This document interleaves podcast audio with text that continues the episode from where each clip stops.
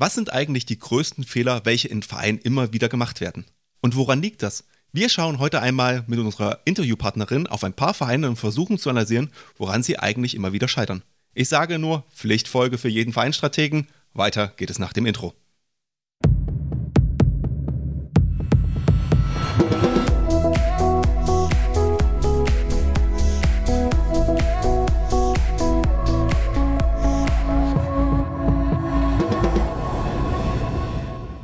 Und damit herzlich willkommen im Vereinstrategen Podcast, deinen Podcast rund um alles, was für den Verein wichtig ist. Hier am Mikro ist wie gewohnt Martin und neben mir sitzt der Pascal. Wir stellen dir in diesem Podcast immer wieder Konzepte vor, versuchen dir neue Ideen zu liefern und wollen dir helfen, deinen Verein Stück für Stück zu professionalisieren. Dann hatte ich ein Telefonat mit unserer heutigen Gesprächspartnerin und dabei fiel eine Aussage, die mich lange zum Grübeln gebracht hat.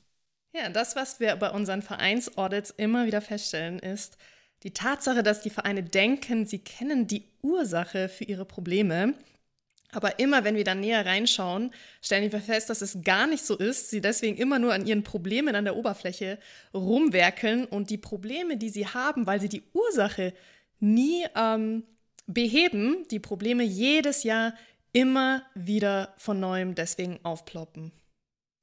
Ja, wie gesagt, diese Aussage ist mir nicht mehr aus dem Kopf gegangen und da dachte ich, darüber müssen wir dringend im Podcast sprechen.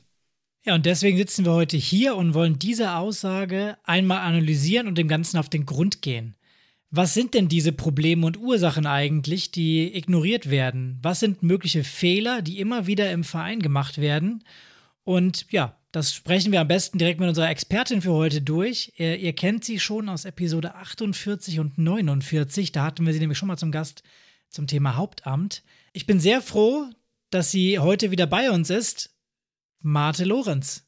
Hallo bei uns im Podcast. Hallo, schön euch wiederzusehen und zu hören. Ja, wir haben mit dir schon über das Thema Clubtalent gesprochen, also wie man mehr Hauptamt in die Vereine bringen kann, beziehungsweise was ihr konkret macht.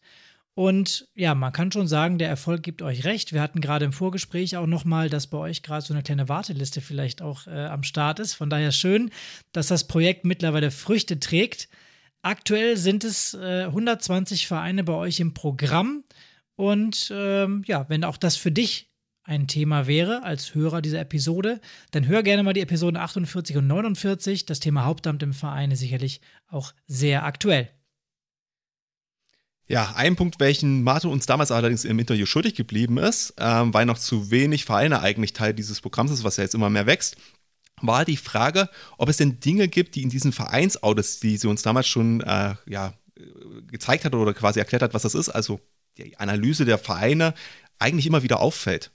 Und jetzt knapp zwei Jahre später und viele Audits vor allem später, ähm, ja, Marte, was sagst du? Gibt es denn grundsätzlich Dinge, die immer wieder in den Vereinen auftauchen?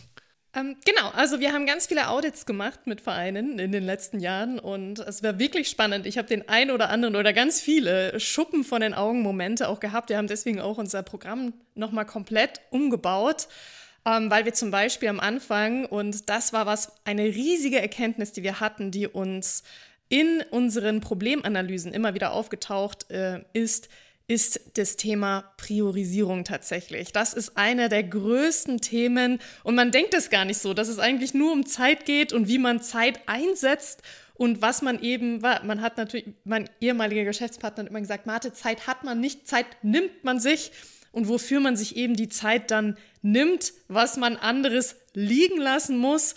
Das ist tatsächlich, das war wie so eine Schuppen von den Augen. Es geht tatsächlich sehr, sehr, sehr stark gar nicht unbedingt um ah, neue Ehrenamtliche finden oder neues Geld finden, sondern warum finden wir denn dieses Geld nicht oder warum finden wir diese Ehrenamtlichen nicht? Weil wir nicht genug Zeit dafür aufwenden und dafür andere Dinge tun.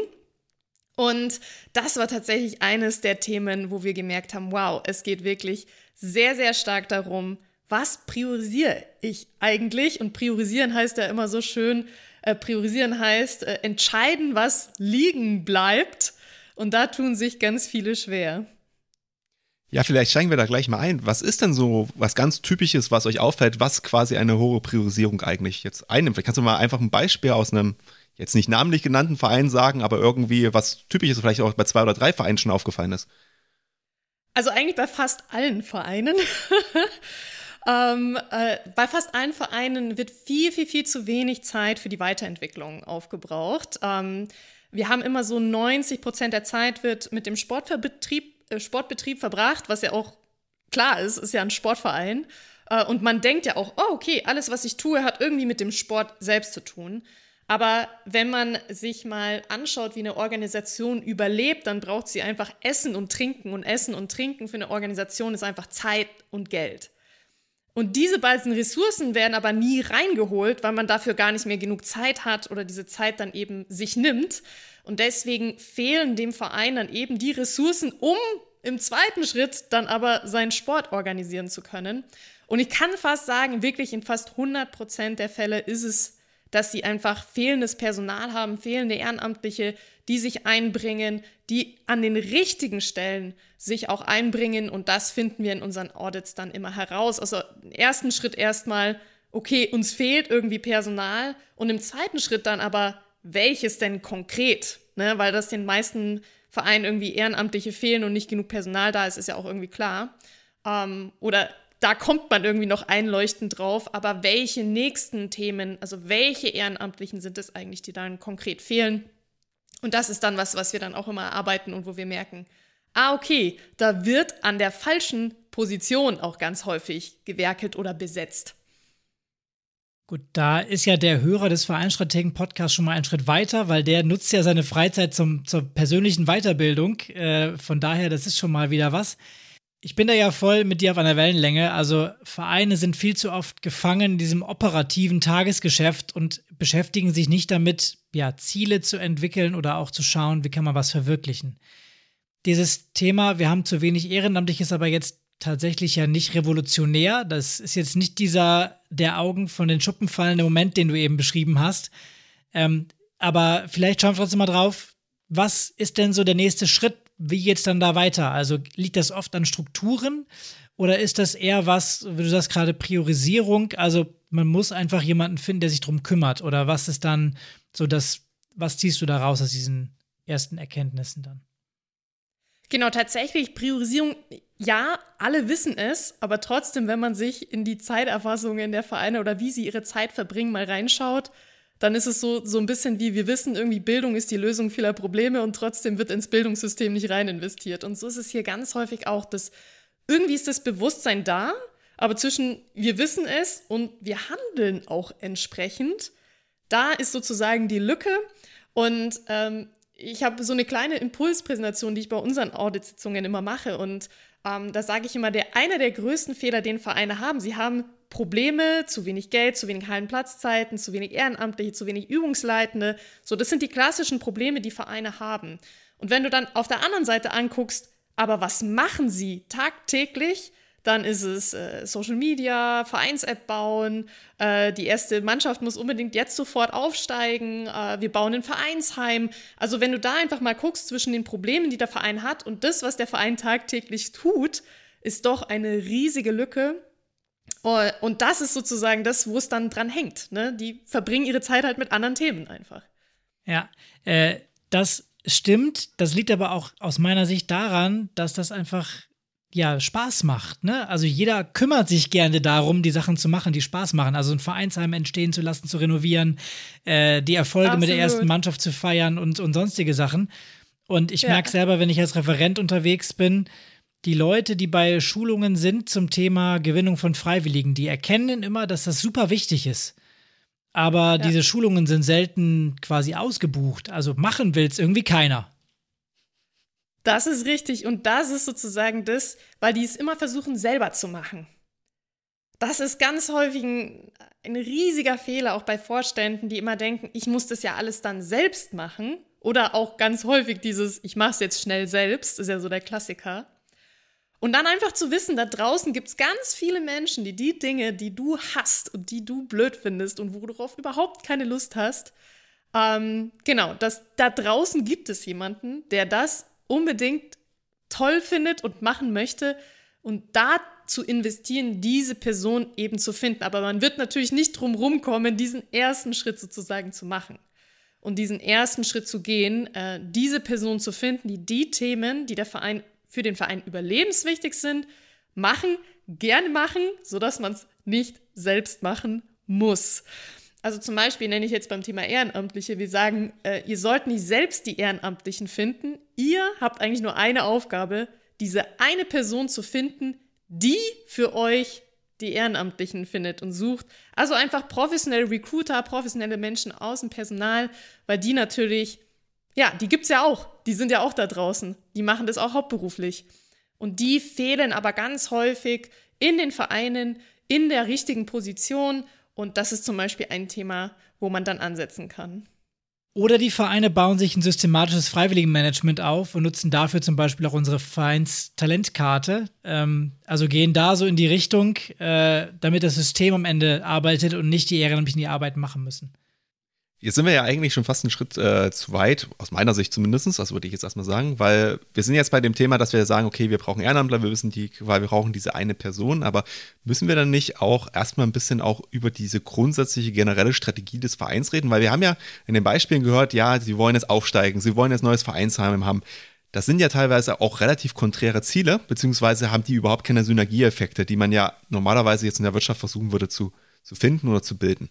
Ähm, ich weiß es jetzt nicht, wie du es einschätzen würdest. Ähm, ist es einfach so, dass diese Konzepte bestehen, nicht umgesetzt werden aus diversen Gründen? Oder ist es so, dass man sich darüber keine Gedanken macht? Oder sind das immer so, wie du es auch gesagt hast, so ein bisschen, ja, ich mache das immer eben so diese, ich nenne es mal Ad-Hoc-Entscheidung. Also ich habe ein Problem und versuche diese schnellste, diese schnellste Lösung zu finden, ne, ohne an die Folgen zu denken. Also ich denke mal, jeder kennt das ja.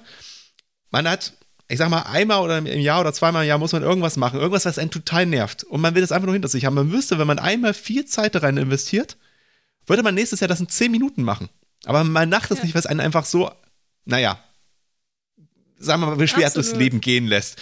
Und da ist jetzt ja. nur die Frage, ob das auch im Verein äh, quasi eigentlich so das größte Problem ist, weil das, denke ich mal, ist auch so ein Thema ja bei euren Audits, gehe ich mal fest von aus. Ja, und es ist ja auch ganz klar, also was du ja ansprichst, sind so diese fehlenden Strukturen, die ja, das ist ja auch ein Investment. Ne? Man investiert in Strukturen jetzt, damit sie im nächsten Jahr die Zeitersparnis bringen oder damit sie im nächsten Jahr das Wissen nicht nur bei einer Person liegt, sondern eben skalierbar weitergegeben kann an ganz, ganz, ganz viele Menschen da draußen, die dann unterstützen können.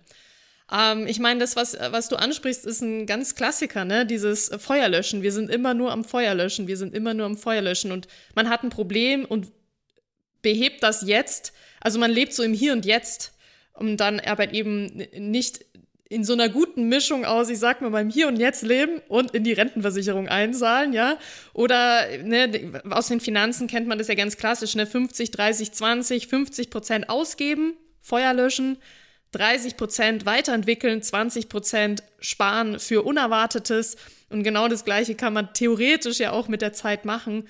Nur wir wissen halt, ganz häufig wird es halt zu 90 Prozent Feuer gelöscht oder die Probleme, die jetzt auftauchen.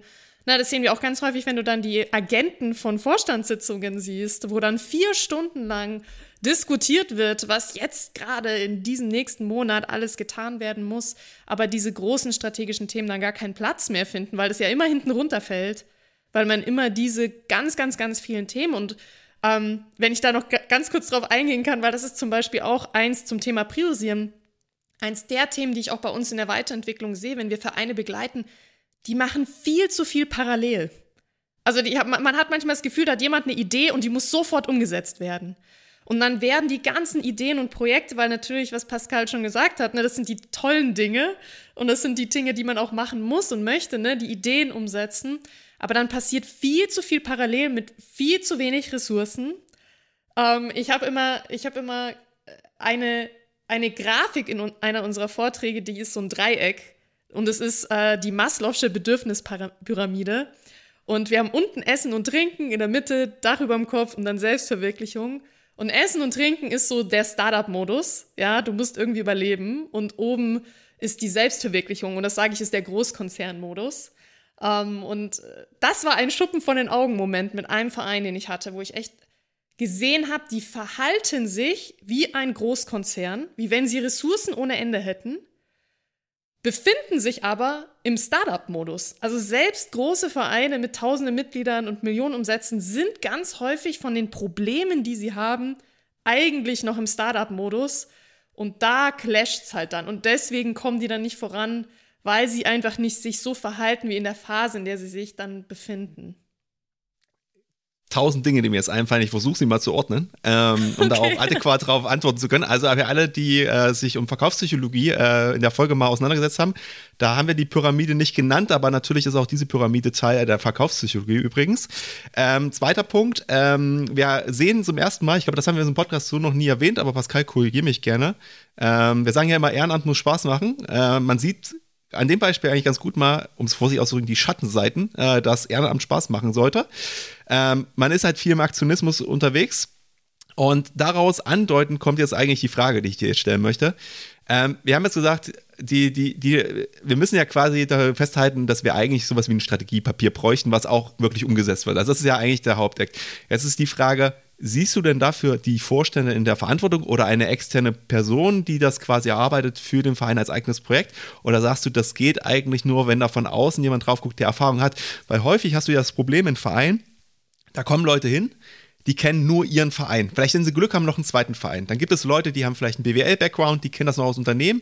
Und dann gibt es Leute, die haben das aus dem Unternehmens-Background, quasi, ich sage jetzt mal nicht in der Führungsposition, sondern in der, ich will nicht sagen Sklavenposition, aber in einer Position, wo auch einfach sehr viel von oben runter gedrückt wird. Also was jetzt im Verein auch nicht so sein soll. So und dann gibt es natürlich auch noch die Leute, die kommen jetzt aus dem Bereich, der quasi nicht aus der Wirtschaft im Schwerpunkt kommt. Ich sage jetzt zum Beispiel mal, ohne dies jetzt zu diskriminieren, aber zum Beispiel bei Lehrern läuft das ja durchaus ein bisschen anders oder auch im Beamtentum läuft das ja anders. Ähm, und das sind ja jedenfalls sogar Leute, die, sag ich mal, vielleicht mehr Zeit haben, weil die quasi relativ strikte Arbeitszeiten dann haben und sich da auch eher verwirklichen können. Und da ist so die Frage für mich, ich meine, wenn du in diesem Spektrum bist und du hast halt auch keine Fachausgebildeten jetzt immer an jeder Stelle, macht es dann Sinn, dass die das selber machen? Sagst du, du musst dann jemanden aus dem Verein nehmen, der sich da auskennt? Oder sagst du, nur extern geht eigentlich, weil nur die quasi viele Vereine kennen und auch sehen, jo, wir müssen mit dieser Brille drauf gucken, weil wir können Vereine viel besser vergleichen und können eure Stärken, Schwächen und die Möglichkeiten viel besser identifizieren? Das ist eigentlich ein guter Punkt, den du ansprichst und der so ein bisschen eine Erfahrung, die ich auch gemacht habe, ist tatsächlich, mit Ehrenamtlichen aus Großkonzernen. Weil dieses Verhalten, wir verhalten uns wie ein Großkonzern, sind aber eigentlich im Startup-Modus, hat natürlich auch einen Ursprung, nämlich die, viele dieser Menschen kommen halt aus diesem Umfeld und nehmen dann ihr Erlerntes, ihre Erfahrungen, was sie aus ihrem Beruflichen kennen, mit in den Verein. Aber der Verein ist an einer ganz anderen Stelle und kann dann natürlich nicht das umsetzen, was man normalerweise aus dem Umfeld hat, aus dem man sich auskennt oder wo man herkommt sozusagen. Spannender Punkt, muss ich sagen, ich glaube, man müsste es vielleicht auch mal austesten. Ich kann mir schon vorstellen, wenn du die Experten auch innerhalb des Vereins hast, dass man das zumindest mal testet. Okay, ähm, wie ist es denn, wenn sich jemand von außen, aber innerhalb des Vereins, aus dem Vereinsumfeld darum kümmert? Aber ich finde deinen Punkt schon auch gut zu sagen. Ich meine, ich bin jetzt nicht ganz objektiv, weil das ist natürlich auch ein Teil unserer Arbeit. Deswegen aber ich glaube auch, das ist das, was wir halt den Vereinen mitgeben können oder auch jeder, der in der Vereinsberatung aktiv ist, dass die Personen natürlich schon so viele Vereine in den verschiedenen Phasen gesehen und durchlaufen haben. Also ich würde es wahrscheinlich schon auch empfehlen. Und es ist jetzt auch nicht nur für uns gesprochen, gibt ja ganz viele Menschen da draußen, da draußen, die in diesem Beratungsthema unterwegs sind. Erstens, also von außen ist sowieso wichtig, weil du hast irgendwann deine Scheuklappen auf. Ja, du hast irgendwann, bist du in deinem Tunnel gefangen und wir kennen es lustigerweise ja aus dem Sport. Da ist ja immer ein Coach von außen, der aufs Spielfeld drauf guckt. Also im Allgemeinen bin ich ein großer Fan von Coaching, wie gesagt, aber jetzt auch nicht ganz objektiv. Ähm, genau, aber ich, ich glaube, diese Auswahl, was du ja jetzt ansprichst, wer macht es dann eigentlich? Wer macht diese Strategie und wer kann eigentlich da das bestmögliche Ergebnis erzeugen? Da würde ich schon wirklich auch gucken im Auswahlprozess, woher kommt die Person, was bringt die vielleicht für Biases mit? Etc. Also gar, gar kein unwichtiger Punkt. Ja? Ich glaube, gerade der letzte Punkt, den du gesagt hast, der ist ganz wichtig und da stimme ich dir vollkommen zu. Das ist nämlich das, dass du die, den Blick von außen auch mal brauchst. Also diese Betriebsblindheit zu überwinden, ist, glaube ich, nicht ganz einfach. Und jemand von außen, der vielleicht auch eine gewisse Expertise mitbringt, der kann natürlich auch helfen beim Thema Priorisieren. Also auch einzuschätzen, ist denn das, was ihr gerade priorisieren wollt, wirklich sinnvoll auch zu priorisieren, möglicherweise? Ja, also nicht, dass denn sich der ganze Verein mit allen Ressourcen auf den möglicherweise falschen Weg macht, äh, der vielleicht im Kreis führt. Ähm, also sowas ist natürlich Absolut. irgendwie auch wichtig. Trotzdem finde ich äh, wichtig, wenn man den Anspruch an Vereinsberatung hat, den nicht zu hoch zu halten, weil ähm, die Vereinsberatung ist immer wie so ein kleiner Schubser, den man dem Verein gibt. Also dieses Hilfe zur Selbsthilfe, dieser Ansatz über Fragen und über Expertise von außen, was zu bewirken, ja. Aber umsetzen müssen es die Leute vor Ort logischerweise selber, weil die brennen für ihren Verein. Die wissen, was dieser Verein gemacht hat in den letzten 150 äh, Jahren. Die wissen, ähm, ja, welche Verwurzelungen es gibt, warum das gerade wichtig ist und dementsprechend ähm, so Unternehmensberatung mäßig. Also wir kommen, krempeln den Laden um und sagen euch, was ihr tun müsst. Ich glaube, das funktioniert nicht, gerade weil wir nicht in so einer, ähm, in so einem Corporate Life sind, sondern eben dieses ehrenamtlich da reinspielt und die Leute keinen Bock drauf haben, dann zeigen sie es dir nämlich auch. Ähm, auch da muss man gleich sagen, auch in Corporate-Unternehmen gibt es durchaus den, den, den Witz, dass es sehr viele hochbezahlte Beratungsfirmen gibt äh, und ganz tolle Konzepte existieren, aber wenn der Vorstandsvorsitzende abgesägt wird oder quasi ein neuer Wind durch den Laden weht, weil ein neues Hype-Thema drin ist, sind diese Konzepte auch für Hunderttausende von Euro ganz, ganz schnell vergessen. Also das ist nicht nur ein Vereinsproblem, das ist, glaube ich, ein grundsätzliches Problem. Ähm, aber trotzdem würde mich noch mal eine Ansatzfrage ansetzen. Jetzt setzt ihr ja ein bisschen mit ähm, Club Talent ja ein bisschen anders an. Jetzt sagt ihr ja, ihr wollt Hauptamt ja in die Vereine bringen an der Stelle. Und die versuchen, er versucht ihnen ja wahrscheinlich ein gewisses Mindset auch mitzugeben. Seht ihr dann, macht es denn jetzt aktuell so, dass ihr dann sagt, okay, die Leute, die das machen sollen, denen gebt ihr das auch an die Hand und sagt, hier, ihr müsst dieses Strategieprojekt machen und ihr müsst, ihr seid dafür verantwortlich oder sagt ihr dann, nee, ihr seid dafür verantwortlich, dass quasi der Verein darüber nachdenkt und dass ihr das organisiert in den Strukturen, damit das umgesetzt wird? Weil da geht es ja wieder um dieses Thema, ist das ein Verein durchsetzbar? Stehen die Mitglieder dahinter? Oder ist es dann quasi so ein Thema, was dann von Teil der Leuten auch einfach blockiert wird? Ja, deswegen heißt ja unser Programm auch Hauptamt Ready. Also, ähm, weil man, oder Ehrenamt Ready, weil man auch einfach sagt, man evaluiert eigentlich erstmal, ist es überhaupt das Passende? Also, und dann auch wirklich den, den, also wir geben auch mit unserem Audit zum Beispiel, ähm, kann ich auch jedem empfehlen, das mal zu machen.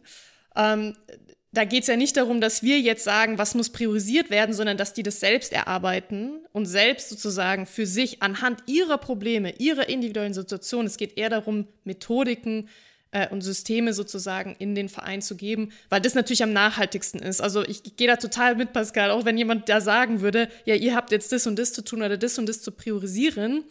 Ähm, was machst du dann, wenn du irgendwann nicht mehr da bist, auch als Beratungsinstitut äh, oder als Berater, Beraterin? Weil du ja nicht ganz fester Bestandteil dieses Vereins bist, sondern ja wirklich nur von außen ähm, drauf guckst. Ähm, genau, also wir machen das tatsächlich schon so, dass die das dann intern selbst entscheiden und strukturieren und wir immer dann auf Basis der Entscheidungen, die sie dann treffen, dann eben die nächsten Schritte gehen. Also es ist nicht so, dass wir dann sagen, hey, du machst das jetzt oder du machst das nicht, aber wir schubsen schon ein bisschen. Ne? Also wenn wir merken, okay, da werden jetzt Entscheidungen, die tun sich ein bisschen schwer, ne? dann schubst man so ein bisschen oder dann sagt man halt, hm, wie sieht's denn mit dir aus zum Beispiel? Könntest du dir das vorstellen, etc. Also dass man da so ein bisschen schon hinschubst, aber am Ende bleibt es natürlich immer bei denen überlassen. Genau, ja, aber Strukturen etc. zu organisieren, wir geben denen ja auch ganz viel mit, jetzt rein von den Vorlagen und Templates, die wir haben oder von den Erfahrungen. Ähm, aber genau, innerhalb des Vereins das zu organisieren, ist dann immer noch denen überlassen.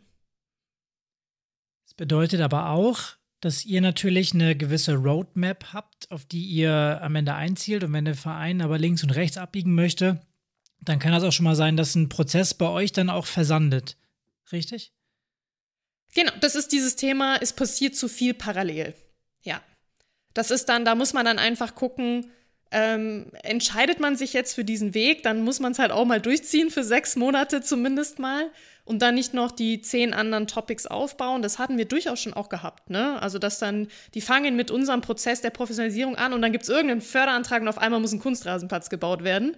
So, und dann äh, gehen alle Ressourcen in diesen Kunstrasenplatz oder was ja auch verständlich ist. Ne? Häufig fehlen ja die Infrastruktur, dann haben sie da die Mittel etc. Ähm, aber da merkt man dann häufig, dass es eben nicht diese langfristigen Pläne gibt, die der Martin angesprochen hat, ne, oder langfristige Ziele, wo man dann auch sagt, okay, sondern man geht dann nach Gelegenheit so ein bisschen. Ne? Also das ist passiert schon durchaus auch, ja. Ja, also ich ich glaube, sehr, sehr wichtig, was wir heute jetzt schon mal daraus mitgenommen haben. Und trotzdem würde ich natürlich jetzt nochmal auf so ein paar äh, Probleme auch eingehen wollen oder so ein paar Ursachen, wie du es nennst, äh, für ja. das Thema Ressourcenraub.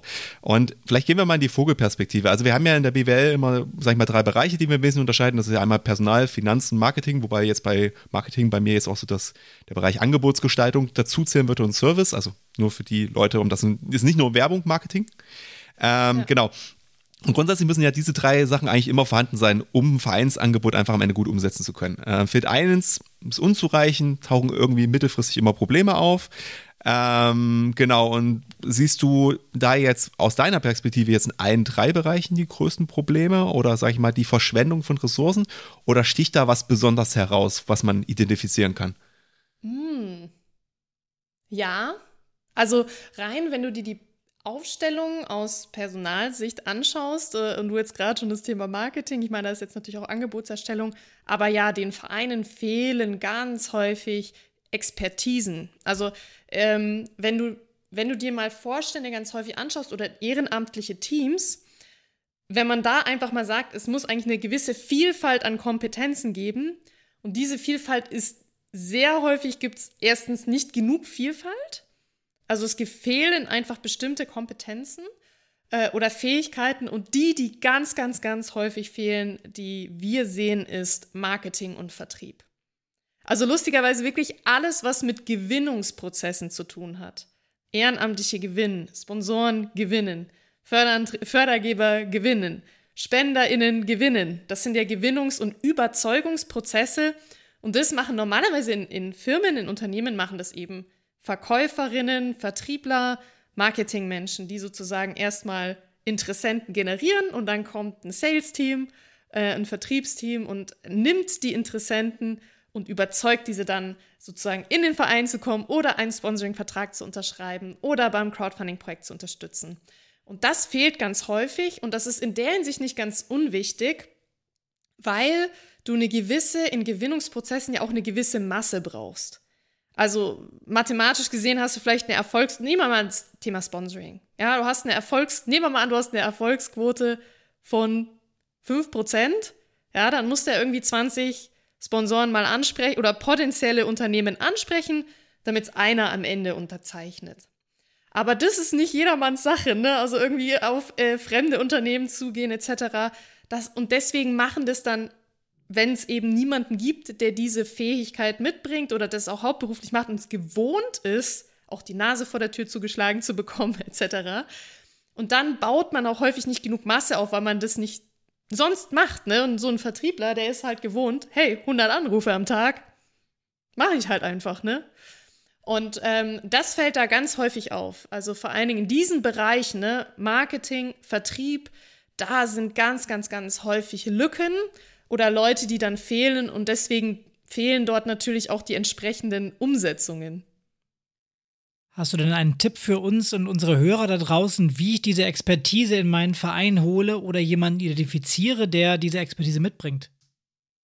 Ja, auf jeden Fall. Also ich meine, wenn man weiß, dass das ist, was uns fehlt, dann kann man erstmal die Leute auch gezielt ansprechen. Äh, wir haben immer dieses Thema, äh, eine WhatsApp-Nachricht reicht ja schon manchmal aus. Äh, wir sagen immer, gibt es einen Arzt an Bord? ist immer ganz hilfreich. Man muss ja noch nicht sagen, worum es geht. Aber erstmal herauszufinden, wer von meinen Mitgliedern ist denn eigentlich in diesem Bereich unterwegs?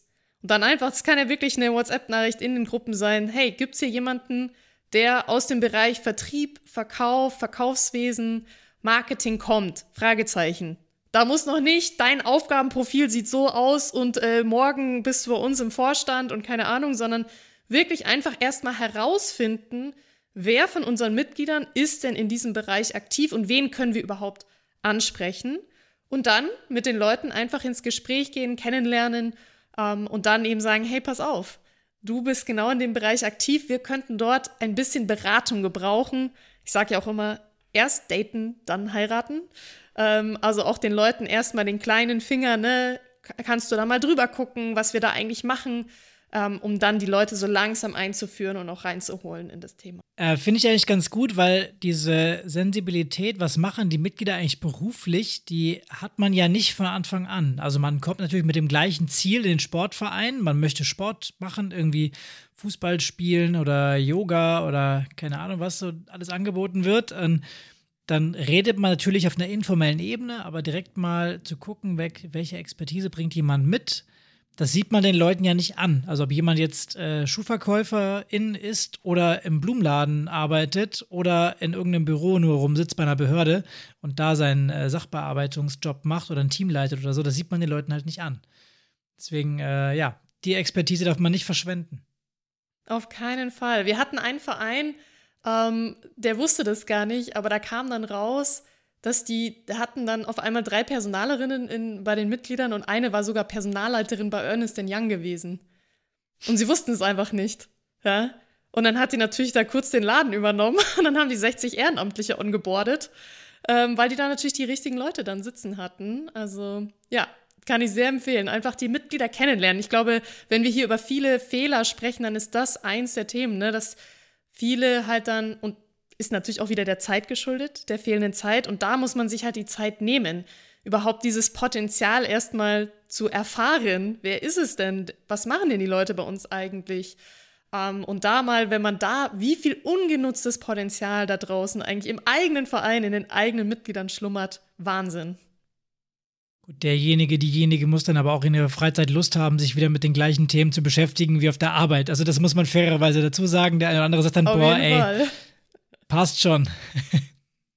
Das haben wir tatsächlich auch gehabt, dass mal eine gesagt hat, du, ich mache das voll gern Finanzen, aber nicht in meiner Freizeit, Freunde. Die hat dann was anderes gemacht. Die hat dann eher was Händisches und ich will eher was aufbauen und möchte eher weg vom Computer. Also man hat sie trotzdem gewinnen können, aber halt für andere Themen. Ja, das, das kann ich auch nachvollziehen. Also so als Finanzhai habe ich ja durchaus immer mal damit zu tun, äh, dass ich Zahlen habe und ich bin eigentlich ganz froh, wenn ich meine Freizeit mal keine sehe. Also zum Beispiel, ich bin jemand, der macht sehr un ungern seine Steuererklärung privat, wo ich damit beruflich relativ viel zu tun habe. Ähm, aber äh, ja, ich glaube, was man trotzdem aber nicht vergessen darf, also auch wenn diese Personen natürlich Nein sagen, das Wissen ist ja bei euch im Verein vorhanden und allein die, die Frage oder das Thema des Wissens ähm, ist ja wichtig, dass das andere bemerken, dass es vorhanden ist. Ich mache jetzt mal ein Beispiel, weil Finanzen sich da, glaube ich, gerade ganz gut anbietet. Viel hat ja damit ja im Verein zu tun, dass man einfach Belege buchen muss, sortieren muss, Mitgliedsanalyse äh, macht, wie sind die Mitgliedsbeiträge, wie haben sie sich entwickelt, vielleicht nochmal clustert irgendwie nach Männlein, Weiblein, divers ähm, und dann nochmal sagt, hier Altersgruppen, Schemata, um ein Gefühl zu bekommen. Das sind Sachen, das können, sag ich mal, geübtere Personen in Excel ganz gut machen. Aber wenn es dann so eine Steuerfachfrage zum Beispiel geht, zum Beispiel, wir haben jetzt irgendeine Einnahme, ist das jetzt Spende oder Sponsoring, eines unserer Lieblingsthemen ja auch? Ähm, oder zu sagen, was muss ich denn jetzt, gehört das jetzt in den ideellen Bereich? Muss das jetzt, ist das wirtschaftlicher Geschäftsbereich? Liegt es irgendwo dazwischen? Das sind ja Sachen, da fragst du die Person und die sagt dir, ja, es ist so oder so. Oder sagt dir, ich bin mir nicht ganz hundertprozentig sicher, aber zu 99 Prozent. Frag aber mal den, der, der weiß es. Diese Informationen sind ja mega viel wert, weil es spart dir einfach Recherchezeit, wo du erstmal Internet einnehmen musst, da bist du nicht sicher, ist die Quelle richtig und am Ende sind dann wieder fünf Leute in dem Thema drin, einfach nur, weil du nicht wusstest, dass das Potenzial vorhanden ist. Und das ist einfach, glaube ich, auch eine Kernerkenntnis, die muss man ja heute mit rausnehmen an dieser Stelle. Ähm, wo wir gerade beim Thema Finanzen sind, ähm, wir haben jetzt gesagt, Personal sehen wir aus der Sicht kritisch. Ähm, ist es dann auch immer wieder ein Thema bei euch, dass ihr seht, dass Vereine ähm, quasi keine gute Budgetplanung haben oder ihre Finanzen nicht im Griff haben? Oder ist das was, wo ihr sagen könnt, nee, eigentlich im Zweifel, wenn der Schuh drückt, wird dann nochmal Mitglieder bei Mitgliedsbeitrag erhöht. Alle beißen in den sauren Apfel und sagen, naja gut, der Verein ist so wichtig, der soll jetzt überleben. Um, ähm, also wenn ich Finanzpläne sehe, sehe ich genau das gleiche wie mit der Zeit. Dass nämlich sehr häufig nicht investiert wird in die Probleme, die der Verein hat. Wir sehen es ganz häufig bei fehlenden Übungsleitenden, wo natürlich, sage ich mal, die Gehälter sich in eine äh, Sphären bewegen, die unter Mindestlohn sind, wo es halt sehr, sehr viel Wettbewerb einfach auch in der Wirtschaft gibt, ne, weil ob jetzt ein Jugendlicher einen Übungsleiter macht oder beim Supermarkt äh, Regale einräumt, was ja manchmal dann die Entscheidung ist, die auch junge Menschen treffen, manchmal auch treffen müssen, ne, wenn man nicht gerade aus äh, gutem Elternhause kommt und ja auch da so ein bisschen für sich dann auch etwas verdienen muss. Ähm, und wir sehen dann ganz häufig, es werden keine Übungsleiter mehr gefunden, wird aber auch nicht entsprechend bezahlt. Und im gleichen Augenblick wird für ein Vereinsheim mal eben eine siebenstellige Summe auf den Tisch gelegt. Also das bei, bei den Finanzen ist auch hier die Priorisierungsfrage ganz wichtig. Wo gebe ich mein Geld eigentlich gerade aus? Und sich dann Bewusstsein zu schaffen, äh, so wie ich mein Geld gerade ausgebe, löse ich damit die größten Probleme und auch die Ursachen, die ich ja im Verein habe. Ne? Selbst wenn man sagt, wir haben nicht genug Zeit, was ja auch bei uns beim Hauptamtthema immer die Sache ist. Und immer, wenn ich in Vereinshaushalte äh, reinschaue, also einen Minijob findest du oder zu 100 Prozent eigentlich. Also selbst bei kleinsten Vereinen, du findest immer jemanden, der dich dann unterstützen kann, der eben diese Verwaltungstätigkeiten machen kann, etc., der dann einfach den Vorstand entlasten kann, damit der Vorstand genau diese Weiterentwicklungsarbeit machen kann. Im ersten Schritt, um da aus dem, aus dem Hamsterrad so ein bisschen rauszukommen. Um, ähm, und da wird sehr, sehr, sehr viel Geld in Themen. Ich hatte auch einen Verein, die haben irgendwie, glaube gute mittlere fünfstellige Summe in Ausrüstung ausgegeben. Und dann dachte ich mir, so hätte auch eine kleinere fünfstellige Summe sein können. Und weil dann hast du halt viel Ausrüstung, aber dir fehlen ja immer noch die Übungsleiter. Und wenn du keine Übungsleiter hast, dann musst du halt Teams abmelden. Also da muss man einfach schon gucken, ist es das ist es halt einfach gut und richtig investiertes Geld in die Ursachen oder in die Probleme, die wir gerade haben. Ja. Ich möchte nochmal vielleicht auch, wenn es ein bisschen jetzt abgeht von dem Thema, worüber wir eigentlich sprechen, aber ich glaube, das ist mal extrem wichtig und ich glaube, du bist auch eine Person, die da vielleicht eine sehr gute Antwort zugeben kann. Ähm, wir hatten in der letzten Folge darüber gesprochen gehabt, wo wir über die Konkurrenzanalyse ge äh, auch geschaut hatten, ähm, dass es ja schon große Spannen auch gibt äh, beim sportlichen Angebot, ähm, was man zum Beispiel bereit ist dafür zu zahlen. Also ich sage jetzt mal hippes Fitnessstudio ähm, oder zu sagen, ich äh, kaufe mir jetzt ein Rad und mache dann meinen Personal Trainer äh, digital äh, mein Sportangebot, bezahle dafür 40 Euro Mitgliedsbeitrag und so weiter und so fort. Kannst du denn mal was dazu sagen, wie aus deiner Sicht das Thema Preissensibilität bei Mitgliedsbeiträgen eigentlich ist? Also wir haben ja gehört, Sponsoring ist ja nicht immer so die Stärke. Ähm, dann gibt es ja nicht mehr so viele Zahnräder, an denen man drehen kann. Wie, wie weit kann man dieses Zahnrad denn drehen aus deiner Sicht? Also wo liegen denn die Grenzen und was ist denn eigentlich ein fairer Wert nun für diesen, ähm, ja, für diesen, für diese sportliche Aktivität, die wir im Verein leisten können? Ganz unterschiedlich. Auch hier überlassen wir das immer den Vorständen, auch das, diese Entscheidung zu treffen. Ich glaube, dass viele Vereinsvorstände die Entscheidung aber über die Preishöhe treffen, ohne alle Informationen zu haben. Denn ähnlich wie bei den, wir wissen gar nicht, wer bei uns eigentlich alles im Verein ist, von der beruflichen Kompetenz oder Fähigkeiten her, äh, wissen sie auch ganz häufig nicht, wo die Schmerzgrenze liegt, weil die Mitglieder einfach noch nie gefragt wurden. Ähm, und wenn man die, und wir haben lustigerweise eine Umfrage gehabt in einem Verein, da kam mehrfach zurück, nehmt doch einfach mal mehr Mitgliedsbeitrag. also es kam aktiv von den Mitgliedern sozusagen. Also ich kann nur sagen, wenn wir Finanzpläne analysieren und mal wirklich alle Aufwände dort ähm, stattfinden lassen, also auch Aufwände, die sonst in der Finanzplanung nicht stattfinden, ne, das Ehrenamt zum Beispiel, kommt ja in keinem Finanzplan vor. Ist aber ein Auf, da ist ja ein Aufwand, der entsteht, wird durch eine Zeitspende entsprechend ähm, gedeckt. Ähm, oder auch Rücklagen, die gebildet werden sollten, weil eigentlich der Verein ja auch mal investieren muss oder äh, auch mal in Zeiten wie Corona auch mal vielleicht mal drei, vier, fünf Monate überleben muss, ohne dass Geld reinkommt. Ähm, und wenn man diese Aufga na, äh, ähm, Ausgaben eigentlich mal alle berechnet ähm, und mit drin hat, äh, dann kommen wir in den meisten Fällen auf einen Mitgliedsbeitrag von 35 bis 50 Euro pro Monat pro Mitglied. Ähm, das sind sozusagen in den meisten Fällen, wo es sich hinbewegt. Und dann geht es einfach, ein Bewusstsein zu schaffen, auch passt mal auf, liebe Mitglieder, du zahlst hier 8 Euro im Monat oder 10 Euro im Monat, du kostest uns aber 50 Euro im Monat. So, jetzt ist da irgendwie eine Lücke von 40 Euro, die jeden Monat irgendwie geschlossen werden muss. Und das auch einfach mal den Mitgliedern darzustellen. Und das hat auch nichts mit Emotionen zu tun oder was ist fair, unfair und überhaupt, sondern es ist einfach, hey, so ist die Lage. Und dann kann man vielleicht noch irgendwo einsparen, aber Einsparpotenzial bei Vereinen sehe ich ganz selten.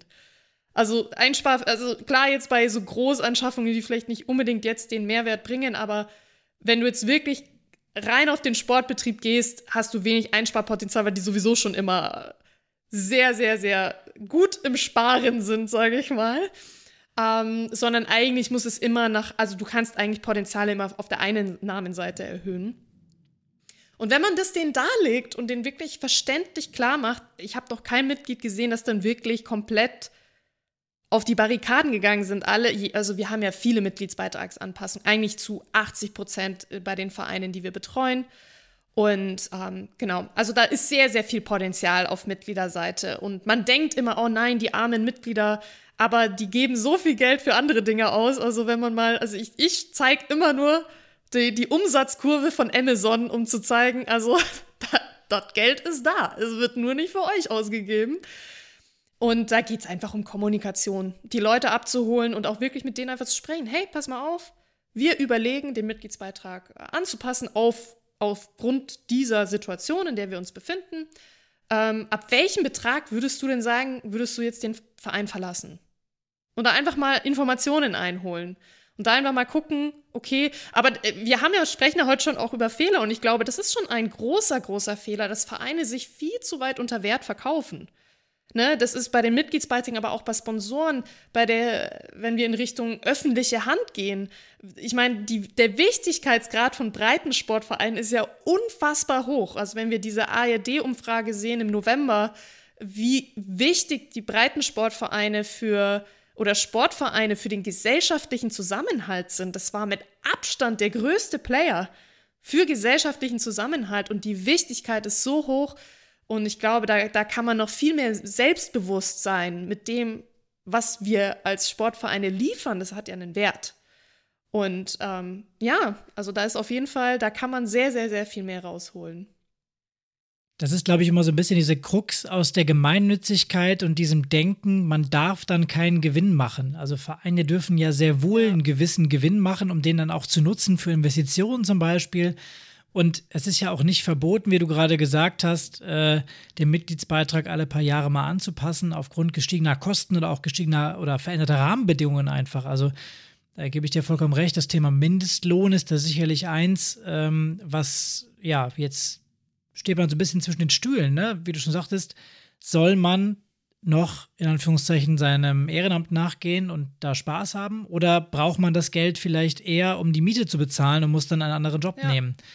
Und ähm, da sehe ich jetzt auch Vereine, die gehen dann langsam in diese Richtung, die Aufwandsentschädigung anzupassen in Richtung Mindestlohn oder zumindest auf die, auf die Höhe zu gehen auch. Ähm, jetzt was mich noch interessieren würde, du hattest ja am Anfang so ein paar, äh, mir fallen die Schuppen von den Augen Momenten. Jetzt haben wir eins, zwei schon anskizziert. Hau mal raus, was hast du noch? Was hat dich noch verblüfft, als du die Vereine gesprochen hast? Also, wenn ich, ich glaube, als wir, also wir haben ja unser Programm gestartet und ich habe es ja vorhin schon erwähnt, ich habe ich hab immer gedacht, okay, wir müssen erst auf, wir brauchen einfach viel Geld im Verein und dann, wenn wir das Fundraisen oder Sponsoren ansprechen, dann haben wir ganz viel Geld und dann sozusagen ähm, dann ist es die Lösung der Probleme. Aber ich habe dann, wie gesagt, dieses Priorisierungsthema gesehen, weil ich gesehen habe, wenn die Vereine mehr Geld haben, sie wissen aber nicht, wie man Geld umgeht, dann verbrennen sie einfach nur mehr Geld. Wir haben Vereine gehabt, die haben dann ja sehr viel mehr Geld bekommen und es für die falschen Dinge immer noch für die falschen Dinge ausgegeben oder sie haben Hauptamt bekommen und auf einmal hat die hauptamtliche Person Tätigkeiten vorgenommen, die den Verein immer noch nicht vorangebracht haben. Also das war für mich nochmal ich dachte immer, ah, man gibt denen einfach nur mehr Zeit über Hauptamt oder man gibt denen einfach nur mehr Geld ähm, und dann ist das die Lösung aller unserer Probleme. Ähm, aber diese, wie man eigentlich eine gute Investitionsentscheidung trifft, das war für mich wirklich nochmal wow, weil ich dachte dann, okay, wir verschaffen denen Geld, wir schaffen denen Zeit mit Hauptamt und dann können wir sie wieder auf die Welt loslassen und dann wird alles gut. Ähm, und das war überhaupt nicht so. Dann hast du gesehen, dann sind die hauptamtlichen Personen für komplett falsche Aufgaben eingesetzt worden oder das Geld, was dann eben eingenommen wurde. Oder wie gesagt, dann hat man diese Millionen, die da zurückgestellt werden ähm, oder sechsstellige Summen, die zurückgestellt werden für Investitionen, die jetzt für das Überleben des Vereins gar nicht unbedingt notwendig sind. Ähm, das war definitiv ein Moment. Ähm, dieser Moment äh, war definitiv mit, sie handeln wie Großkonzerne, sind aber, auch wenn es Großvereine sind, auch wenn die ähm, wenn die schon seit 100 Jahren existieren, das sind Startups. Die sind noch im Überlebensmodus. Und das war für mich nochmal wichtig, auch in der Beratung, um zu wissen, nee, ihr müsst handeln wie ein Startup, das gerade gegründet wurde. Und ja, Martin, du willst noch was sagen dazu? Nee, ich, ich, ich muss da gerade so schmunzeln. Ich habe ja gerade so überlegt, es wird ja immer im äh, Breitensport oder allgemein auch im Sport äh, ja immer die Tradition so hochgehalten. Ich habe mein 120-jähriges Vereinsjubiläum, 175 Jahre ja. Vereinsjubiläum und dann kommst du zu denen und sagst, ja, aber eigentlich seid ihr ein Startup. Wie passt denn diese Welt zusammen? Also wie kannst du denen denn verklickern, zu sagen, ey, ihr macht das seit 125 Jahren genauso, gefühlt das Einzige, was sich äh, geändert hat, dass ihr nicht mal auf Papier schreibt, sondern quasi einen Computer habt. Ja. Aber, der, aber die Sportart ist ungefähr genau dieselbe, die ihr vor 175 Jahren gemacht habt. Und jetzt kommt jemand und sagt, aber ihr müsst jetzt Startup-Denken haben. Also das ist ja vom Mindset, äh, diese, diesen Shift zu machen. Wie, soll, wie gelingt das denn? Also das stelle ich mir unendlich schwer vor. Also wir haben ja, ja. schon in, in, Unternehmen immer dieses Riesenproblem, dass wir sagen, ja, ihr müsst Change Management machen, ihr müsst euch verändern. Das und man sieht ja auch in der Wirtschaft, das funktioniert halt immer nur in Teilen. Es gibt Unternehmen, die können das, da ist das in der DNA drin. Die, aber es gibt auch genügend, die scheitern. Deswegen gibt es ja Insolvenzen. Und bei Vereinen, wo das ja nochmal viel, viel persönlicher alles ist, dieses Verhältnis und halt diese Machtentscheidungen nicht getroffen werden können, stelle ich mir das unglaublich fair vor, wenn du mir sagst, jetzt, ihr müsst wie ein Startup handeln. Wie soll denn das funktionieren? Also, ich, ich mache jetzt mal, ich mache jetzt das Beispiel, ich bin jetzt wirklich in diesem 100-jährigen Verein Vorstand.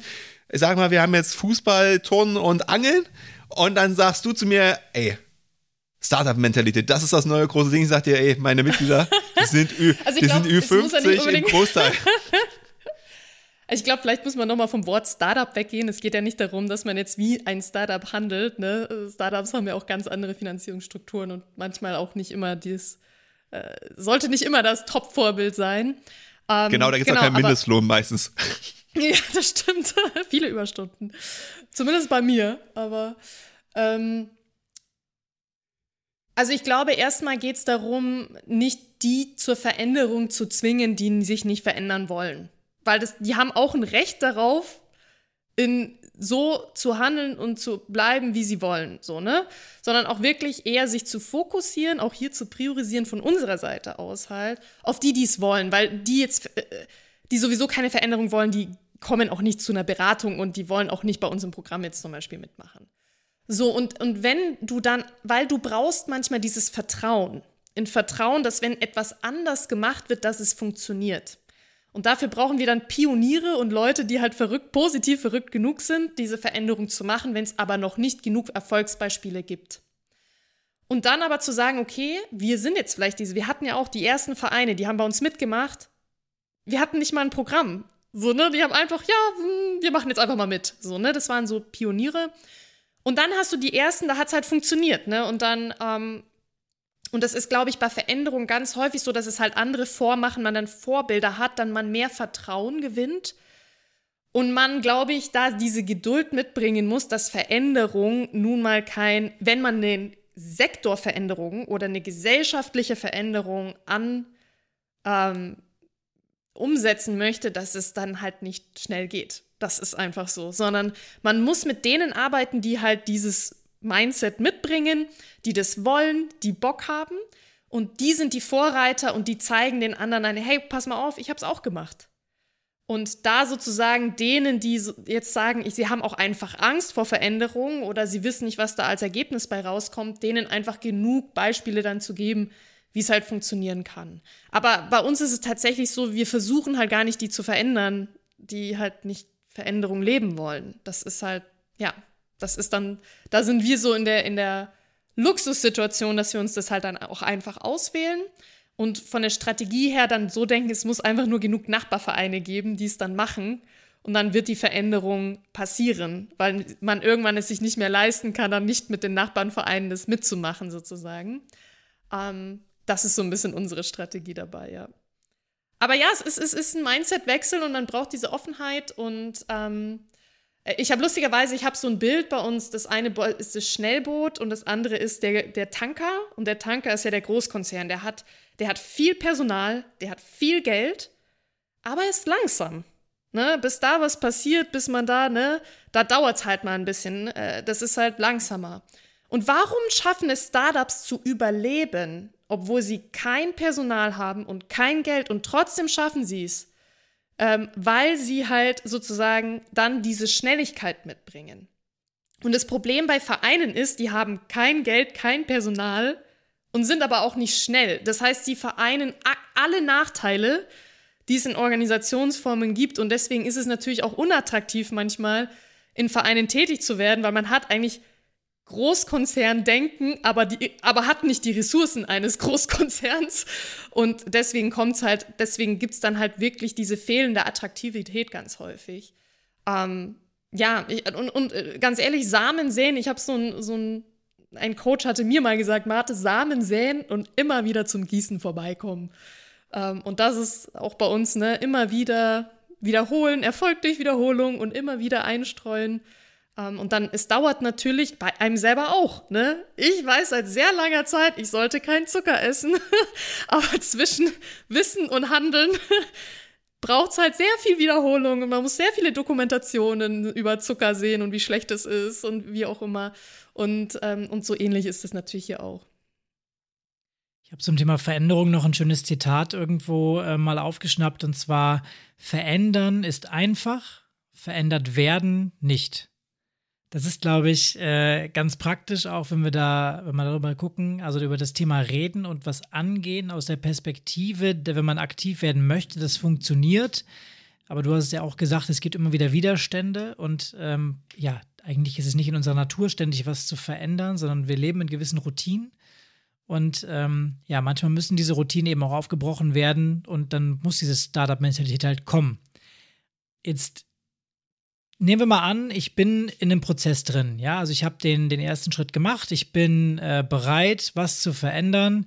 Ich habe erkannt, dass ich ein Problem habe, beziehungsweise dass ich die Ursache angehen möchte. Ich habe äh, priorisiert und ich bin bereit, mich auf den Weg zu machen. Welche Rahmenbedingungen muss ich denn erfüllen, beziehungsweise was muss denn noch passieren, damit ich immer noch erfolgreich bin? Also ich glaube, da hast du schon einen großen Teil der Rahmenbedingungen, hast du gerade schon aufgezählt. Selbst mir, ich glaube, diese Bereitschaft haben, Dinge liegen zu lassen. Ich glaube, man muss noch mal entscheiden zwischen dem Jojo-Effekt, also wirklich, was wir aus dem Abnehmen kennen. Ja, man weiß, man will was tun, man weiß, man will sich verändern und trotzdem fällt man immer wieder in alte Muster, in alte Gewohnheiten zurück. Ähm, und ähm, man geht dann den richtigen Weg, ne? man macht Sport, man ernährt sich gesund und alles Mögliche, das, was man weiß, was eigentlich das Richtige ist. Viele Leute wissen, was das Richtige ist. Aber man bleibt nicht dran. Und was wir dann ganz häufig machen oder was dann eben, was man sich dann suchen sollte von den Rahmenbedingungen her, ist tatsächlich, wir nennen das Accountability Buddies. Wir haben das auch intern bei Clubtalent im Team. Und das sind einfach Leute, die dann doch ab und zu mal dastehen und sagen, so, hast du eigentlich schon gemacht und wie sieht's jetzt aus? Und bist du, hältst du dich noch an deine Prioritäten und lass mal zusammen zum Sport gehen, lass uns mal gemeinsam Termine machen. Also bei mir ist es zum Beispiel so, ich weiß, wenn ich, ich würde alleine es nicht schaffen, so immer zum Sport zu gehen, aber ich habe dann mein System, ja, meine Freunde, die dann immer dastehen und mit mir zum Sport gehen. Und ähnlich ist es hier auch. Ne, dann diese Termine zu haben, wo man sich weiterentwickelt, so feste Termine oder ein, ein Team, wo die sich auch gegenseitig dann unter Kontrolle halten, weil es einfach sehr schwer ist, alleine, wenn man dann alleine ist oder auch nur zu zweit, zu dritt. Und es zieht ja von allen Seiten, will man ja, wollen die Leute dann Aufmerksamkeit. Die Mitglieder wollen jetzt schnell eine Antwort. Ne? Oder es gibt da ein Problem, was jetzt schnell gelöst werden soll. Also es kommt ja, man nennt das ja dann auch, oder es kommt eine Idee, ne? Shiny Object Syndrome nennt man das ja auch. Also wenn, wenn irgendwas schön aussieht und ah, und dann verliert man seinen Fokus. Und da einfach ähm, Systeme zu schaffen, wie man sich selbst überlistet und seine eigenen Gewohnheiten, ähm, dass man dann halt nicht in die alten Muster zurückfällt. Das ist, glaube ich, ganz wichtig, wenn es darum geht, langfristig ähm, zu handeln. Und das hat viel damit zu tun, dass man dann auch, ja, sich manchmal anderen Leuten Rechenschaft schuldig ist ähm, und dann so ein bisschen sich selbst äh, in der in der Verantwortung sieht, jetzt muss ich jemandem aber ein Ergebnis liefern. Ne? Und dann äh, ist man eher so ähm, da dran, weil, wie gesagt, wenn man priorisiert hat, wenn man die Ursache kennt, das Bewusstsein hat, das ist ja noch die eine Sache. Man hat also jetzt die Intention, sich zu verändern.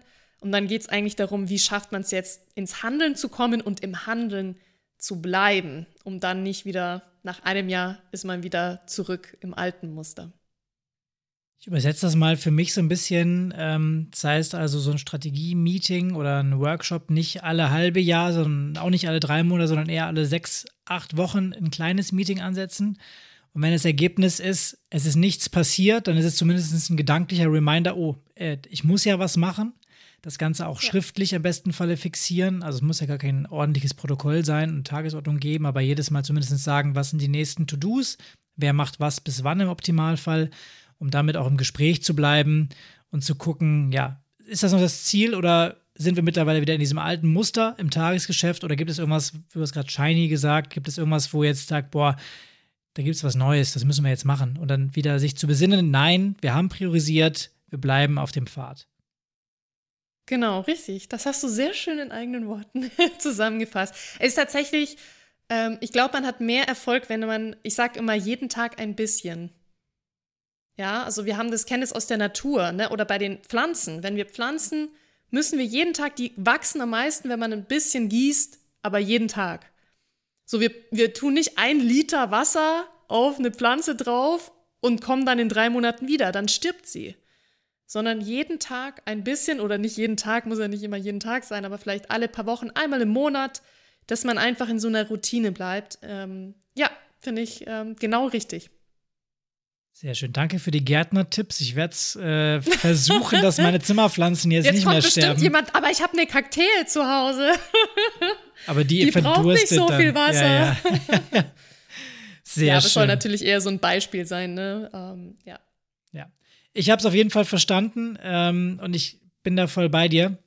Eine Ergänzung vielleicht noch, ähm, das, das passt ja auch zu eurem Hauptamtprogramm dann wenn ich externe Hilfe habe, dann ist das nicht nur ein Kick-off, sondern dann kann ich die natürlich auch in den Prozess weiterhin mit einbinden. Also auch da vielleicht nochmal sensibilisieren für Mensch, bei uns hakt es gerade oder auch dann den Coach ermutigen oder ermutigen, mal diesen Schritt zu machen. Du hast gerade gesagt, dieses, dieses, ähm, äh, diesen Buddy zu haben, ja, zu sagen, hey Leute, wie läuft's denn bei euch? Und wenn dann so kommt so, ähm, ja. Ups. Dann, genau. dann, ähm, ach ja, was. stimmt, wir wollten ja was machen. Genau. Ja. Also ich glaube, das ist ganz wichtig und das ist auch eine, eine Kernaufgabe, wenn man so im Beratungsprozess drin ist, so ein bisschen Pain in the Ass zu sein oder im Nacken Absolut. zu hängen quasi, ne? Ja. Ich sage immer, ich sage immer äh, in unseren Audit-Sitzungen, ich bin nicht, ich werde normalerweise nicht bezahlt dafür, nett zu sein, sondern ich werde eigentlich eher bezahlt dafür, mit der Peitsche dazustehen und zu sagen, so, äh, hier jetzt, wo sind die Aufgaben, wo ist das Erledigte, habt ihr das schon gemacht? Und natürlich auch auf Fehler hinzuweisen, ne? also da muss schon offen sein und kritikfähig sein. Ähm, in den Beratungsprozessen auch einfach zu wissen, das ist wirklich wie ein Trainer im Sport. Und ein Trainer im Sport geht ja auch hin und sagt, du, ich habe mir gerade deinen Torschuss angeschaut. Da links, äh, der Enkel könnte, also irgendwie die, das könnte irgendwie besser ablaufen. Ähm, und auf Fehler hinzuweisen, das ist halt ganz wichtig. Und ähm, da muss ich manchmal den, den Vereinsverstand noch so ein bisschen das, das ist meine Aufgabe übrigens. Ich bin nicht dafür da, um euch die ganze Zeit zu erzählen, Mensch, das läuft aber super. Natürlich machen wir das auch und wir feiern natürlich auch, wenn etwas gut läuft, aber die Aufgabe ist schon auch darauf hinzuweisen, wenn man sieht, hier läuft was gerade nicht optimal. Und das müssen wir jetzt anpacken, damit es eben optimal läuft ja, vielleicht, um richtig schlecht den Podcast jetzt zu beenden, ähm, versuche ich jetzt eine Gartenmetapher, nachdem wir jetzt so viel über Blumen jetzt in den letzten Minuten noch gesprochen haben. Ähm, wir sind ja heute quer durchs Rasenfeld geflügt einmal. Also wir haben ja heute ganz, ganz viele Ideen bekommen. Ähm, wir haben Klumpen quasi äh, uns in die Hand genommen, haben sie uns angeschaut, haben gesagt, okay, hier müssen wir dran arbeiten, hier müssen wir dran arbeiten. Also ich glaube, das war heute ein sehr, sehr großes, generalistisches Thema einfach, aber ich glaube, es gibt genügend Punkte, die hier zum Nachdenken anregen. Ähm, was ich aber vielleicht noch mal festhalten möchte, um das jetzt auch noch ein bisschen hier rund abzuschließen. Ähm, wir haben ja am Anfang gesagt, habt jetzt, du, ihr habt das Hauptamt Ready Programm. Ähm, Nochmal kurz gesagt, was, was Club Talent ist. Ähm, und viel, was du jetzt heute auch erzählt hast, ist ja ein bisschen auch die Strategie, mit der ihr im Hintergrund arbeitet und was ihr wollt, kreuzt mit euren Erfahrungen. Es scheint ja so, als würde das Programm sehr gut ankommen ähm, in der Vereinslandschaft.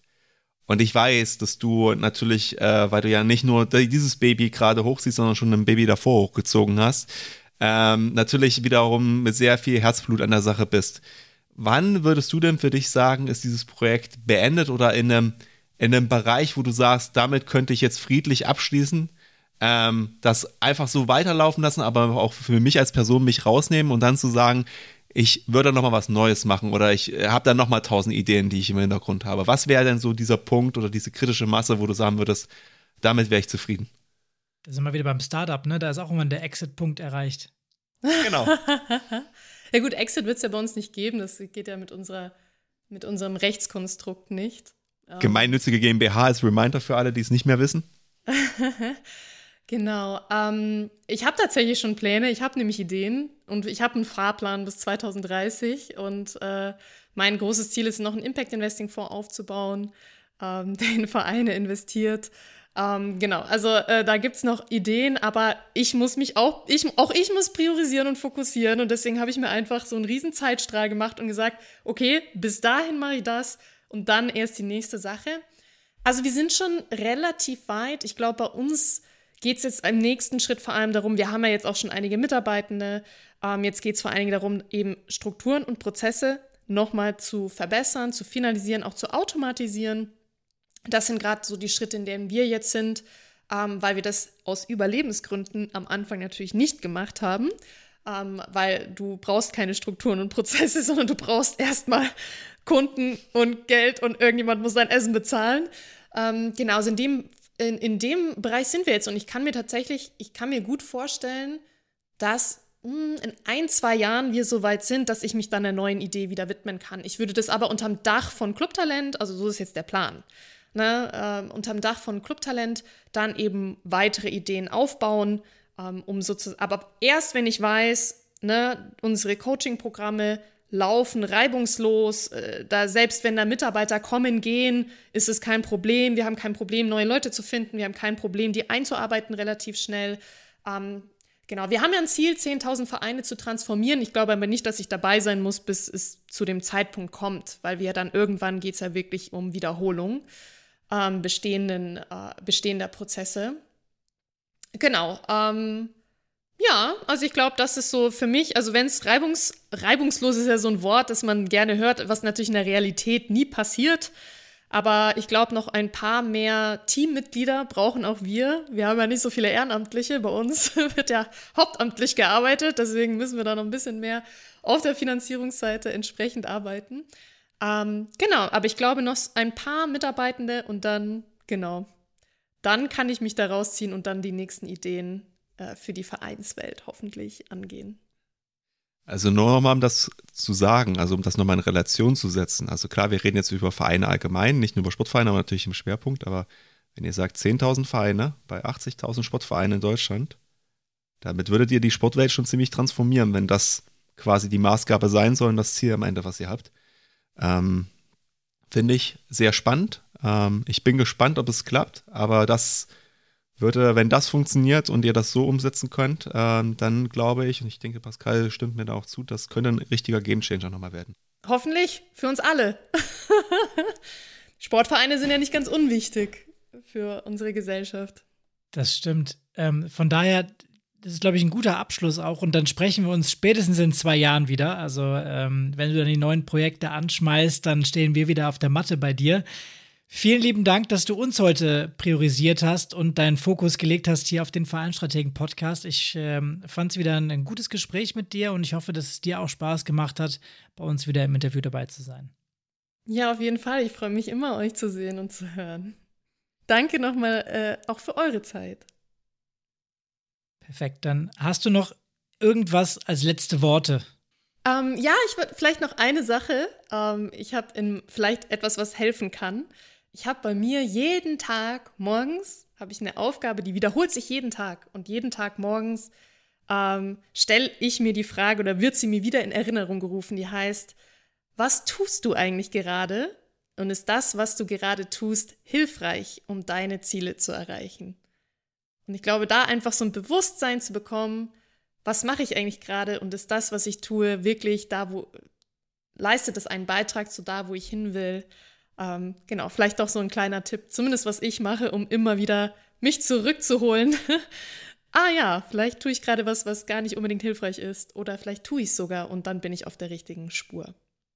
Sehr schöner kleiner Helfer. Danke dafür, dass du den mit uns geteilt hast. Und ja, ich danke auch dir dann als Hörer, Hörerin, dass du dir heute wieder die Zeit genommen hast, bei uns dabei zu sein, äh, bei unserem Gespräch hier mit der Marte. Und falls du das Interview mit der Marte inspirierend fandest, dann würden wir uns freuen, wenn du es mit deinen Freunden und Bekannten teilst. Das hilft unserem Projekt Vereinstrategen nämlich extrem weiter. Und wir wollen uns an dieser Stelle gerne auch schon mal dafür bedanken, dass du uns immer wieder hörst und einschaltest. Und falls du Themenwünsche oder auch Fragen hast, dann schreib uns gerne eine E-Mail an info@vereinstrategen.de. Wir melden uns dann bei dir bzw. machen möglicherweise aus deiner Frage auch eine Podcast-Episode. Gerne kannst du uns natürlich auch bei Instagram und Facebook folgen. Wir hoffen, dass wir uns in zwei Wochen wieder hören. Bis dahin sagen wir wie gewohnt, bleib engagiert und bis zum nächsten Mal.